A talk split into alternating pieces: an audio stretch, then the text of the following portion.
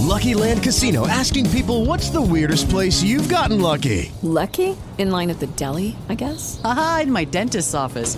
More than once, actually. Do I have to say? Yes, you do. In the car before my kids' PTA meeting. Really? Yes. Excuse me, what's the weirdest place you've gotten lucky? I never win and tell. Well, there you have it. You can get lucky anywhere playing at LuckyLandSlots.com. Play for free right now. Are you feeling lucky? No purchase necessary. Void where prohibited by law. 18 plus. Terms and conditions apply. See website for details.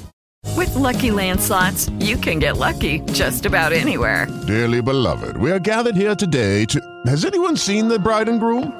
Sorry, sorry, we're here. We were getting lucky in the limo and we lost track of time. No, Lucky Land Casino, with cash prizes that add up quicker than a guest registry. In that case, I pronounce you lucky. Play for free at LuckyLandSlots.com. Daily bonuses are waiting. No purchase necessary. Void where prohibited by law. 18 plus. Terms and conditions apply. See website for details. Hola chicos, soy Jimena de Bamobam y estos son cuentos que cuentan. Cuentos para la niñez llenos de valor. Historias para abrir nuestras mentes y corazones que nos enseñan a amarnos a nosotros mismos, a los demás y al planeta. Vení, escuchaste conmigo.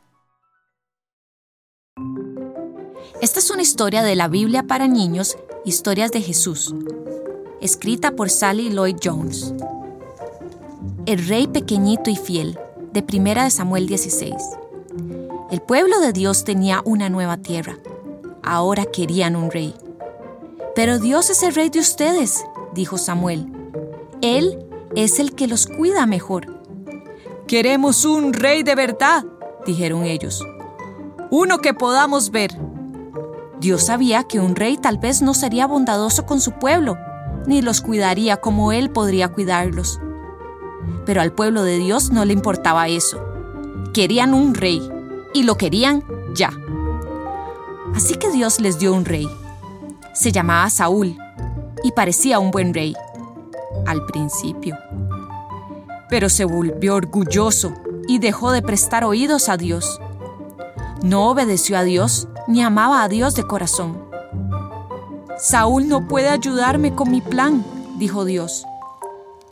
Necesito un rey que me ame y que le enseñe a mi pueblo a amarme. Necesito un rey fiel. Dios tenía en mente al hombre preciso. Ve a Belén, le dijo a Samuel. Hallarás allí el nuevo rey. La tarea de Samuel era escuchar a Dios y decirle al pueblo lo que Dios decía. Así que Samuel fue al pueblito de Belén. Dios le dijo a Samuel que era a la casa de Isaí. Dios iba a escoger a uno de los hijos de Isaí para que sea el nuevo rey. Isaí tenía siete hijos fuertes. Ahora bien, en esos días, para ser rey, no había que ser ni el más rico ni el más listo, aunque eso siempre era bueno. Había que tener la presencia de un buen rey, lo que quiere decir que uno tenía que ser el más alto y el más fuerte, al fin de poder llevar la espada más largas y la armadura más pesada y derrotar a todos. Y no caía mal también ser guapo. Samuel le pidió a Isaí que trajera a sus hijos uno por uno. Así que Isaí trajo al mayor, el más alto y más fuerte. Este debe ser el nuevo rey, pensó Samuel. Se ve como un rey. Pero Dios no lo escogió a él. Tú estás pensando en cómo se ve por fuera, le dijo Dios a Samuel. Pero yo miro el corazón, cómo es él por dentro.